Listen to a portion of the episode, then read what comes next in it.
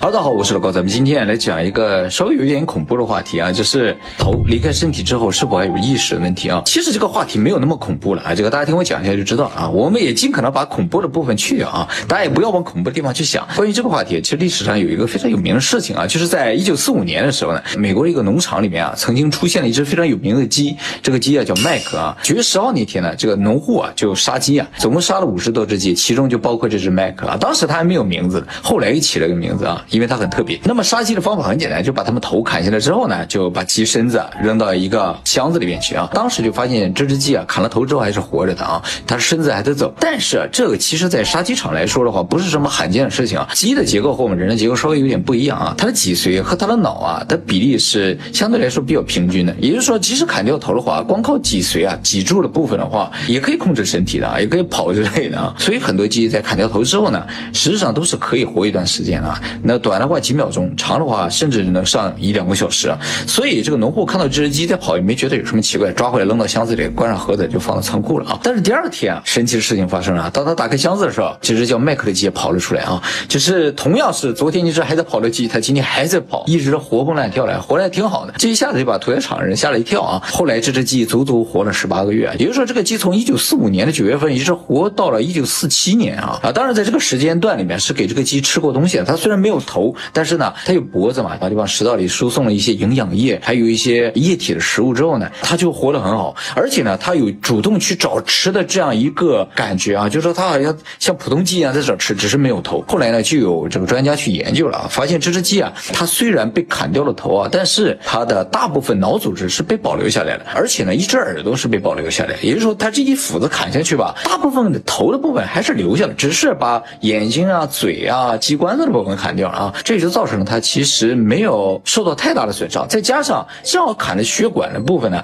被这个凝结的血液所堵上，就没有造成太多的失血。这所有的也算是奇迹吧，就造成它最终活了下来。那么一年半之后，这只鸡是怎么死的呢？是在给它喂食的时候，这个流食啊，直接卡到它的气管里边了，把它憋死了啊，就是窒息死亡。所以说，如果没有人为的这个失误的话，这个鸡有可能活得更久啊，甚至就像一只普通鸡一样活一辈子。那么说到这，大家可能会觉得这个事情有一点残忍啊，其实大家不必担心啊，在这个鸡活的整个过程中呢，美国的动物保护协会啊，有专门去观察这只鸡，然后对它进行一定评测啊。据动物保护协会多次的观察和评测，结果呢就说明这只鸡呢其实没有受到任何虐待，而且受到很好的照顾。所以这个事情整体来说并没有看上去那么恐怖啊。后来吉尼斯世界纪录呢还把麦克专门收录进去了啊，作为没有头活得最久的鸡。当然这个项目没有专门比赛啊，只是单纯的收录啊。吉尼斯世界纪录有很多单纯收录的项目，就是并不鼓励比赛，但是作为历史上出现过一个非常神奇的记录，把它保存了下来啊。那那么既然这只鸡在没有头的情况之下呢，活了这么久，于是不少人产生了一个疑问啊，就是说，如果人的头离开了身体，究竟这个头是否有意识啊？就是说，可能大家也见过，可能没见过斩首吧，但是应该见过一些影视作品有展示过，是吧？这个头落地的时候，可能眼睛还能动两下，是吧？而事实上确实是这样的啊。斩首这个事情吧，在历史上是存在了一种非常残酷的刑罚啊。但是啊，说实话啊，在斩首出现之前啊，其他死刑方法都极为痛苦，什么淹死、烧死、五马分尸什么刨落是吧？凌迟所以说？各种恐怖的都是有的啊。随着时代的进步呢，为了减少这种对人本身的一种折磨吧，也算是一种人权的表现，才出现了斩首这种哎瞬间执行死刑的方法啊。现在还是有很多国家是有死刑的，只是不再斩首了啊。现在比较常见的是枪刑、绞刑、电椅之类的。最近呢，可能又出现了，比如毒刑啊。毒刑分两种，有毒气的，还有静脉注射的啊。各个国家和各个地区稍微有点不一样的啊。当然，根本上死刑是否该废止啊，仍然是人们在讨论一个很重要的问题啊。不过从目前大趋势来看的话，死刑是在不断的被废除的啊。目前全世界大概有不到二百个国家和地区啊，其中有一百零六个呢已经废除死刑了，而且有五十个国家呢虽然有死刑，但已经有十年以上没有执行过了，就是实质上的一种废除死刑。那么仍然还保留着死刑，并且在执行的国家呢有不到五十个，大部分呢集中在非洲和亚洲啊。好，说远了这个，咱们回到今天的主题啊。历史上被斩首的一个最有名的人，可能就是法国皇帝路易十六。他在法国大革命的时候呢被送上断头台了啊。哎，对，断头台啊，就是在法国大革命的时候发明的，就是为了。快速的、高效的这个执行死刑的一种工具啊，其实它的发明也是为了减少死刑对这个行刑者还有被行刑者带来的痛苦而发明了一种机器啊，是法国医生约瑟夫·吉约丹发明的啊。那么中国历史上被斩首人就太多了，看历史就经常会说啊，推出午门斩首了，要推出斩了之类的。那像有名的话，比如说像关羽，还有这个中国有一个皇帝被斩首，就是王莽啊，当然他是篡权的了。还有就是历史上有个特别有名的人啊，但是大家不认识这个人，这个人啊就是郑明了质量守恒定律的法国化学家叫安托万·拉瓦锡。这化学元素，这元素的概念就是他提出来的，而且最初的化学元素周期表就是他设计的啊。所以呢，他也被称为近代化学之父啊，是历史上最伟大的化学家之一啊。这个人呢，在法国大革命的时候被送上断头台的，当然不是因为他犯了什么罪啊，是因为他是贵族啊。在法国大革命的时候啊，要么革命的人被斩头了，要么贵族被斩头了，就是这样两种极端结果啊。他当时在法国税务局工作的啊，属于上面的头头啊。他斩首那一天，二十七个税务局的官员全部都斩首了，是这样一种很特殊的情况啊。后来就有科学家说，砍下这个拉瓦锡的头是很容易了，但是再过一百年也不可能再找得到这么一个聪明的脑袋了啊，就表示了一种惋惜。后来在法国大革命结束之后，法国还专门给他证明了，把他赦免为无罪了。他确实没有罪啊，只是因为他出身为贵族嘛。好，话再说回来啊，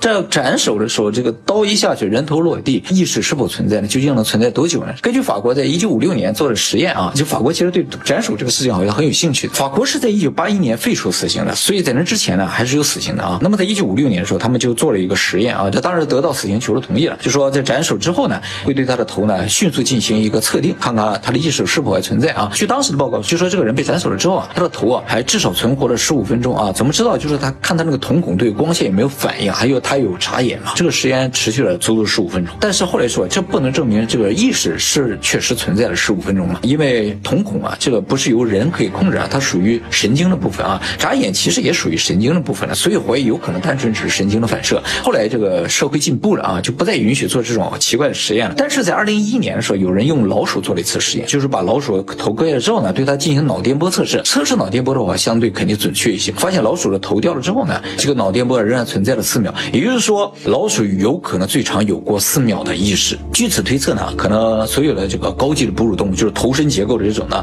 都有可能存活几秒的意识。但是实际上，这个意识存在时间可能要远远短于四秒，甚至并不存在。因为啊，大家都知道，人在瞬间受到巨大的刺激的时候啊，人的大脑立刻会启动一个保护机制，让人失去意识、昏厥之类，或者失去记忆啊。所以，如果这个机制启动足够快的话，很有可能大脑是瞬间就失去意识的啊。好，那么话再说回来啊，如果不是斩首，就是单纯的心脏停止跳动，然后大脑不再供氧的这种情况之下，大脑能存活多久呢？据目前统计数据来看的话啊，就是说心脏骤停的情况之下，大脑呢仍然是可以存活三十到四十分钟的，但是并不排除这种严重损伤的这种问题啊，就是说由于缺氧嘛，大脑给一部分组织可能坏死啊，所以对于心脏骤停的人来说，他的大脑并不会立刻死亡，他的意识也不会立刻消失啊。像我们在《一切答案》这个影片里提到那个人他的濒死体验嘛，就是他的心脏真的是停了，后来也救回来了。还有《天堂证明》里面，他是大脑已经不活动了一周，但是后来呢还有很多的记忆啊，就说明即使脑电波不存在啊，有可能这个意识也是存在的啊，但是这个属于濒死体验的范畴了，呃，而且呢属于不能是头砍掉那种情况了，这两个人头都没砍掉是吧？这个头砍掉了救回来就没听说过了是吧？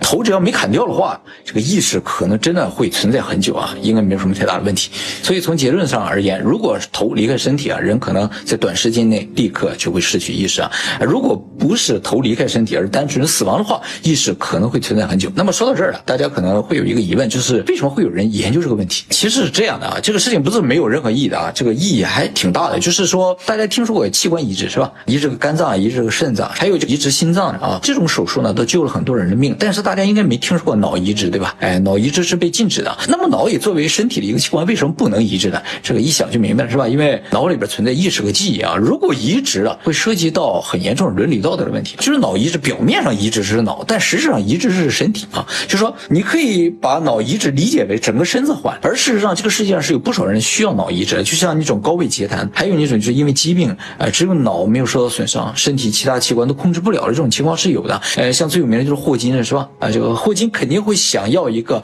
能够活动的身体，也确实有那种脑死亡的人是吧？他身体很好，只是脑已经无法激活了。像这种情况，其实从理论上就可以移植，但是就是存在这样严重的伦理道德问题。比如说，你把霍金的脑移植到另一个身体，他是不是霍金，你就没有办法定义了，是吧？霍金虽然觉得自己是霍金，因为他如果带着自己的意识和记忆到另一个身体，他自己当然认为自己是霍金。但是从我们来看的话，他就已经不再是霍金，是吧？这就涉及到这种问题，就是如何来定义一个人就不好定义了。但脑移植被禁止是上个世纪七八十年代的事情啊。那么在上个世纪七十年代初的时候，有人做过类似的实验，不是人啊，是用猴子做。当时。就用两个猴子把他们脑互换了一下啊，这两个猴子呢都存活了一周之后就死亡了。虽然很快就死亡了，但是证明了这个脑移植呢，在理论上是有可能的啊，因为它也是灵长类动物，也就是说在人身上也是有可能的，只是这个事情被严重禁止。刚才我说的这个把老鼠的头切掉，然后看这个脑能活多久这个实验，其实跟脑移植也是有关系啊。从某种角度来说，只是为了医学的进步而进行的一种研究。实质上，未来我们肯定还会面临类似的问题啊，